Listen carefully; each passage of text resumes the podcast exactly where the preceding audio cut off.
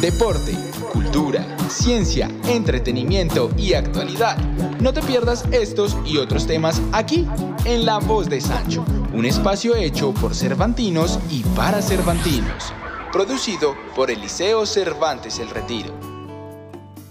En esta nueva temporada del año 2022, La Voz de Sancho se reinventa. Tenemos dos nuevos compañeros que nos van a acompañar durante todo este año. Presento a Felipe Trujillo, teólogo de la Unicervantina. Bienvenido Felipe a La Voz de Sancho, un espacio donde, al igual que Don Quijote escuchaba a los amigos, aquí escuchamos a los profesores, a los estudiantes, a los frailes. Bienvenido Felipe. Muchísimas gracias. Eh, es un espacio donde vamos a compartir, donde vamos a reflexionar, donde vamos a hacer ameno este encuentro y gracias. Espero que sea del agrado de todos. Bienvenido, Felipe. Igualmente nos reinventamos con la profesora Laura Velandia, educadora de preescolar. Bienvenida, Laura, a este espacio donde te integras a los amigos de Sancho. Eh, bueno, buenos días a todos. Para mí es una experiencia súper chévere estar acá porque, bueno, creo que estamos eh, nutriéndonos desde muchas posiciones, desde muchas miradas y creo que va a ser súper chévere como la combinación entre eh, profesores que están todo el tiempo con, con, estudiantes grandes, como mi mirada tal vez desde los pequeñitos, como eh, sentirla como la conversación como muy cercana alrededor de muchos temas, entonces creo que que va a ser un espacio bien interesante para que nos podamos comunicar y aprender un montón entre todos. Bien, somos un colegio católico y esta semana dimos inicio a uno de los tiempos de la liturgia de la iglesia más importantes, significativos y que nos invitan a la reflexión, como cervantinos, como agustinos y principalmente como colombianos, que es el tiempo de la cuaresma, 40 días de una reflexión muy profunda que debemos hacer como sociedad.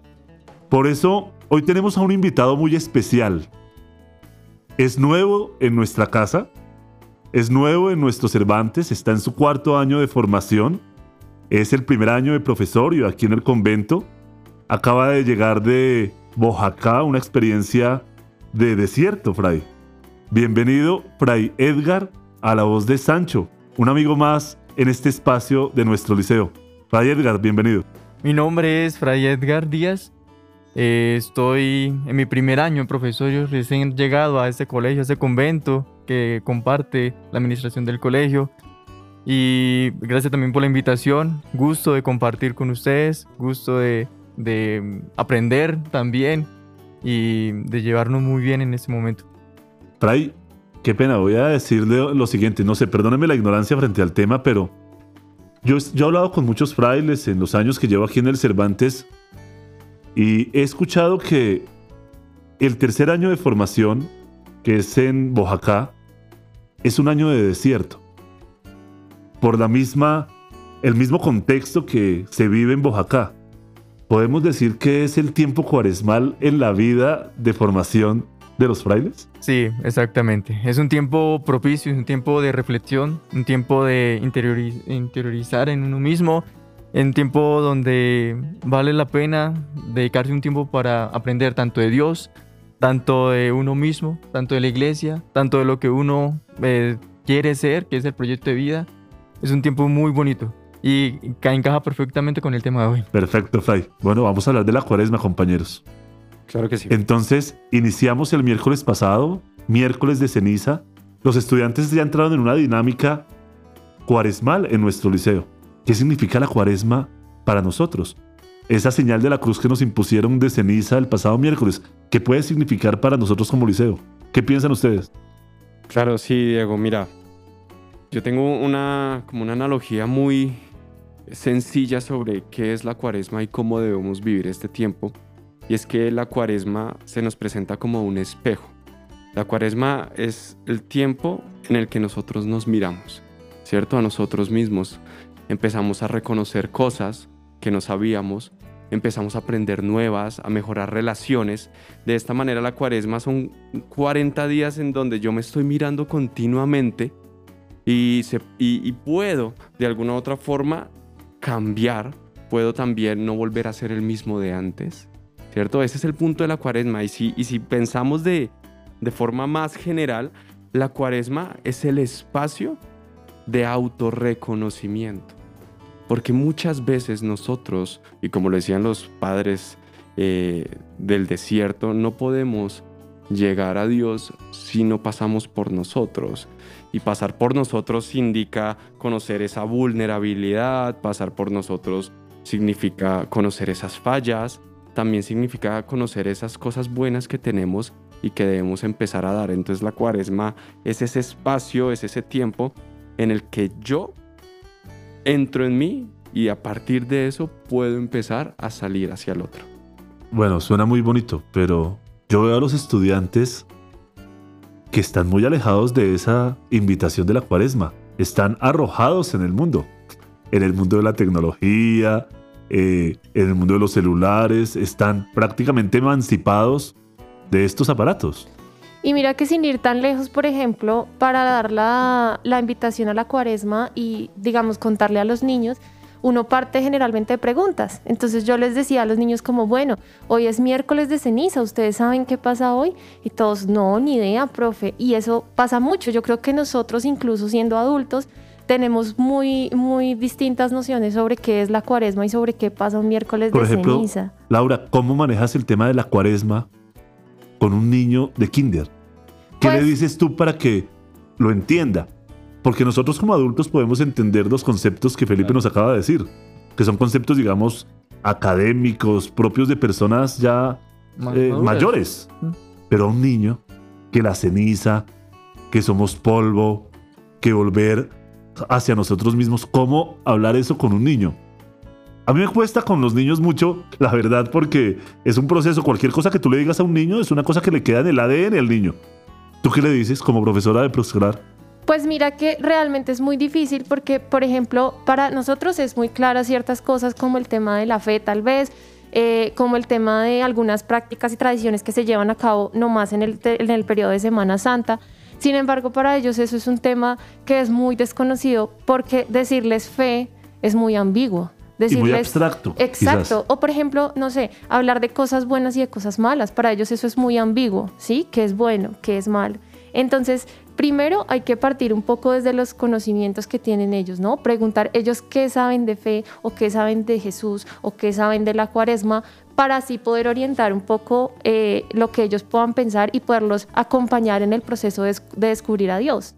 Entonces, yo creo que a veces, por ejemplo, no es tanto afanarnos porque entiendan, no sé, la ceniza como una práctica, la, imposición de la ceniza como una práctica, sino también como, un, como el reflejo de Dios en nosotros, ¿no? Un poco, como eh, recordar que es un símbolo que tiene una trascendencia, pero para ellos es, es necesario aclarar que para los niños sobre todo es muy extraño porque además es de color negro. No, sí, Laura, yo recuerdo cuando yo estaba en el colegio. Y el día del miércoles de ceniza uno empezaba a verse las frentes con los compañeros cuando uno Ajá. era niño. ¿Cómo me quedó a mí? ¿Qué tal la mía? ¿Se me borró? Y, ¿Eso pasa todavía? Yo no sé. Total. Y, que, y que no queda además, a veces no quedan exacta, ¿no? Y para uno es entendible, pero para los niños es como, además, ¿qué es? ¿Qué es eso? ¿Qué me estás untando Además, y de color negro? Laura, hay que ver una cosa, Fray. Eh, eh, este año, la Semana Santa, perdón, la, la cuaresma, el miércoles de ceniza, lo sentí prepandemia, porque llevábamos dos años Ajá. sin tener este símbolo, Sí. por temas de bioseguridad y todo lo que implicó la pandemia. ¿Cómo lo vieron ustedes en su comunidad, Fray? Con las comunidades con las que tuvo encuentro el día del miércoles de ceniza, no sé. Este año fue muy, muy particular. Eh, en un colegio, quizás ya fue muy diferente. El año pasado me acuerdo muy bien que era no ponerle ni tocarle en la frente nada de contacto, pero era como darle un poquito o eh, echarle un poquito de ceniza sobre la cabeza, que eso era una tradición muy antigua. De hecho, así era antes. Así era ante los primeros siglos. Y, y ahorita ya quizás pues fue como para nosotros, ya compartir con las demás personas es algo muy, muy enriquecedor. Comento algo que pasó con los niños de transición, primero y segundo, aquí en el, en la- en el teatro del colegio, donde con el- un evento de, de la marioneta, de mar- sí, de la, Los títeres. los títeres, sí. Eh, los niños entendían perfectamente, les gustaba porque sabían que eh, que el, el títere no, no, era, no, hacía no era juicioso, le faltaba aprender muchas cosas, salía de clase y demás, no hacía caso a los profesores. Y como que ellos quizás se sentían representados ahí. Y el títere hacía preguntas que los niños hacían o que sentían, que también me pica la, la- la frente, que me pica la, eh, por la ceniza, que se me quitó, que se me cayó. Y sabían que era un tiempo para cambiar, un tiempo para mejorar. Y que está eh, Jesús, nuestro amigo, que nos ayuda a mejorar. Eh, ellos lo entendían perfectamente, yo veo que se la estaban gozando. Y veo que los niños, eh, en su inocencia, en, su, en lo tierno que, que viven ellos todo, eh, lo entendían muy bien. Me gustó mucho esa experiencia. Bien, Fray. Este es un momento, la voz de Sancho hoy, que estamos hablando de la cuaresma, sin duda alguna, quienes nos escuchan es un momento evangelizador. Quienes nos escuchan, algo debe quedarles de qué hacer en estos 40 días, Fray. ¿Cómo hacerle entender a un niño de qué hay que mejorar? A un joven de primaria, a un joven de bachillerato, a nosotros como profesores, a ustedes como frailes algo debemos cambiar, o si no, la cuaresma pasa y no hace nada. Como educadores, como frailes, ¿cómo hacerles entender a los niños de que este es un periodo de cambio, de reflexión, de penitencia? ¿Cómo manejar esos conceptos desde el aula? Por ejemplo, Felipe, desde el aula, ¿cómo manejar esos conceptos para que el estudiante no solamente se quede en lo teórico, sino que lo lleve a la práctica, que es lo que en últimas eh, nos debe interesar? Pienso yo, no sé.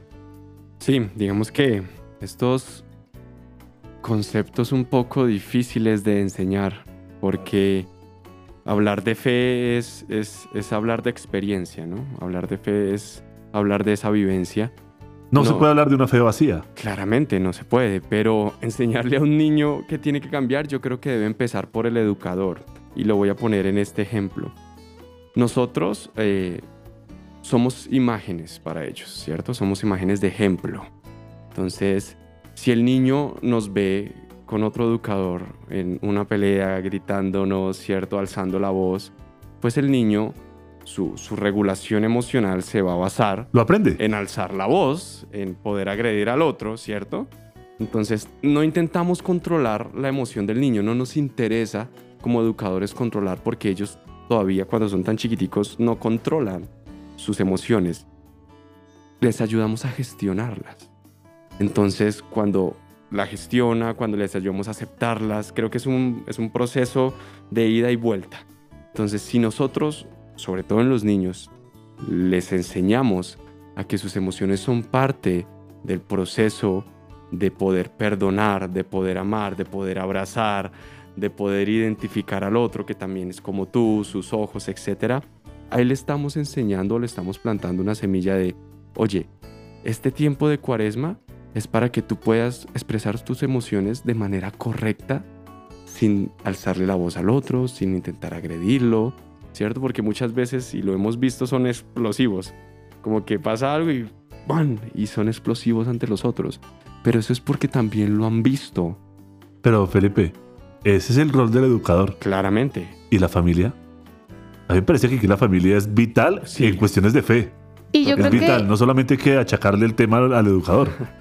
Pienso yo, no sé. Claro, sí. total. Y yo creo que ahí podríamos agregar otra cosa y es que no solo por la cuaresma, digamos que las emociones no tan chéveres desaparecen. Es decir, va a seguir existiendo la agresividad tal vez, va a seguir existiendo la rabia, van a seguir Es que es existiendo al muchas... ser humano. Exactamente, y creo que también es buenísimo que suceda porque precisamente en la cuaresma podemos darnos el tiempo de validar las emociones de ellos tanto en casa como en el colegio, que es lo que tú dices, ¿no? Cómo integramos a la familia. Sí. Entonces creo que Nos es un escuchan muchos padres, Laura. ¿Sí? Nos escuchan muchos padres en la voz de Sancho. Tenemos fans. Eh, ay, súper bien. Eh, Entonces, vean, pues básicamente uno puede hacer esto. La idea es que en la cuaresma también sea un tiempo en el que los niños se sientan reconocidos desde todas sus dimensiones y emociones, no únicamente desde el tiempo, digamos, de reflexión, que, que es muy necesario, pero que también a veces, digamos, como estamos en un tiempo de recogimiento, esperamos que no suceda. Y como tú bien lo dices, es inherente al ser humano.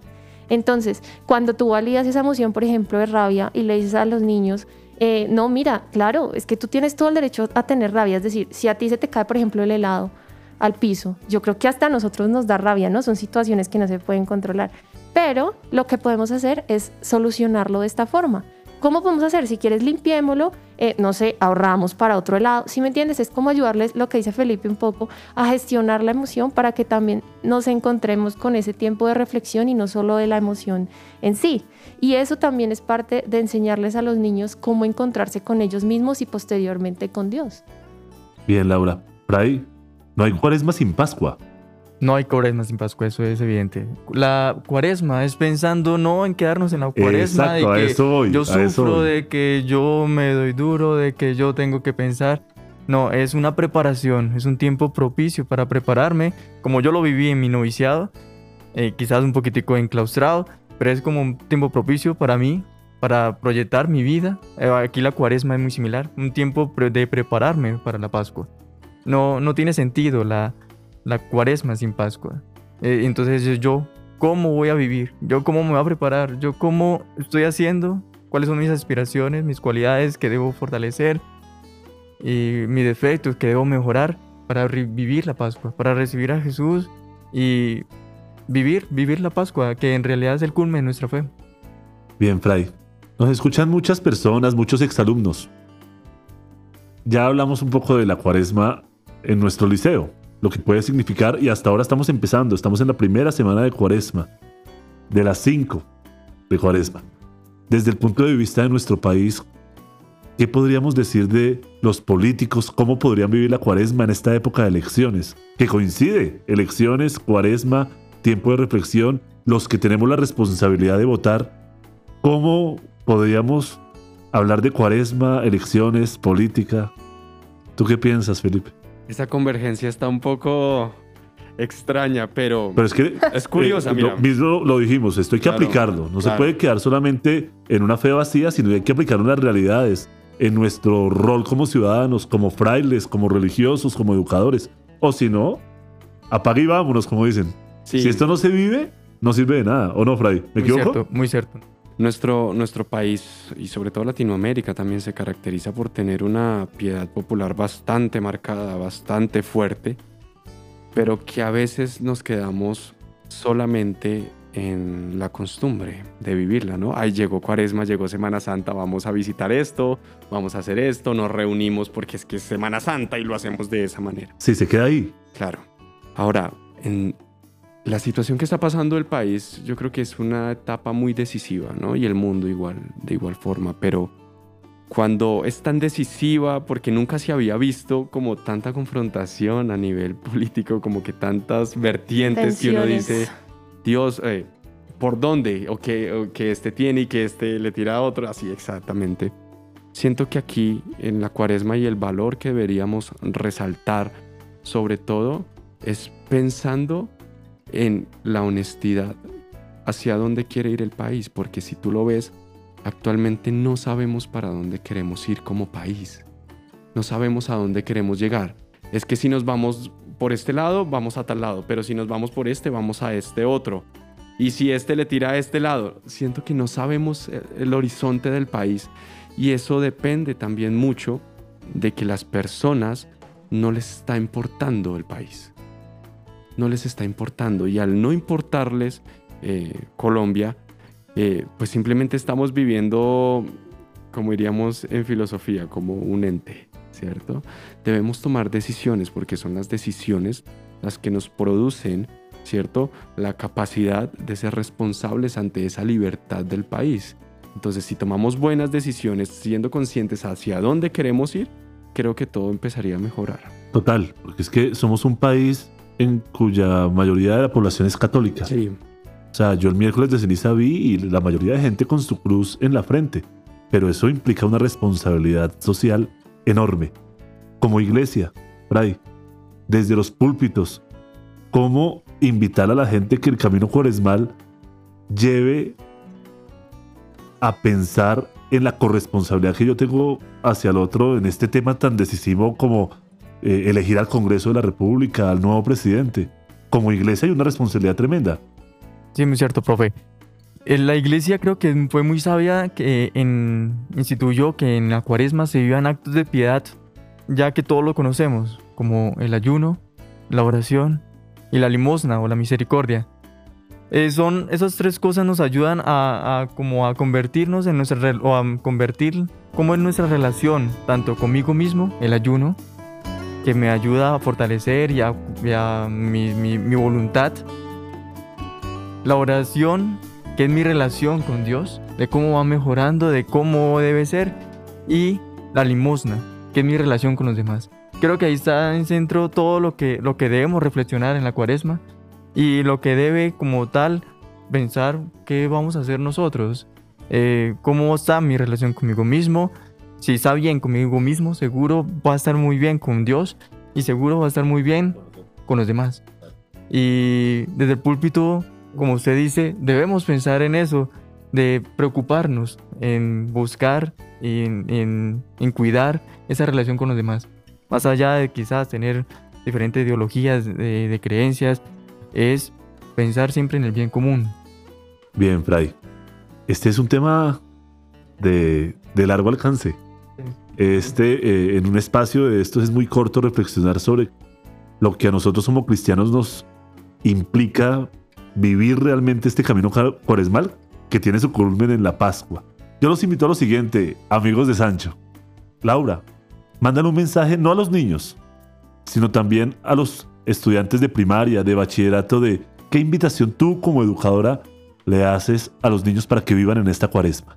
Bueno, la invitación es sencillamente a volver esta, esta cuestión un poco más práctica, ¿no? Animarnos a compartir en familia, animarnos a, a- ver que en el otro también está Dios. Es un poco invitarlos al, al perdón, invitarlos también a la resiliencia, a ponernos en los zapatos del otro en, en muchas situaciones eh, y para que de esta manera podamos construir un poco más sociedad.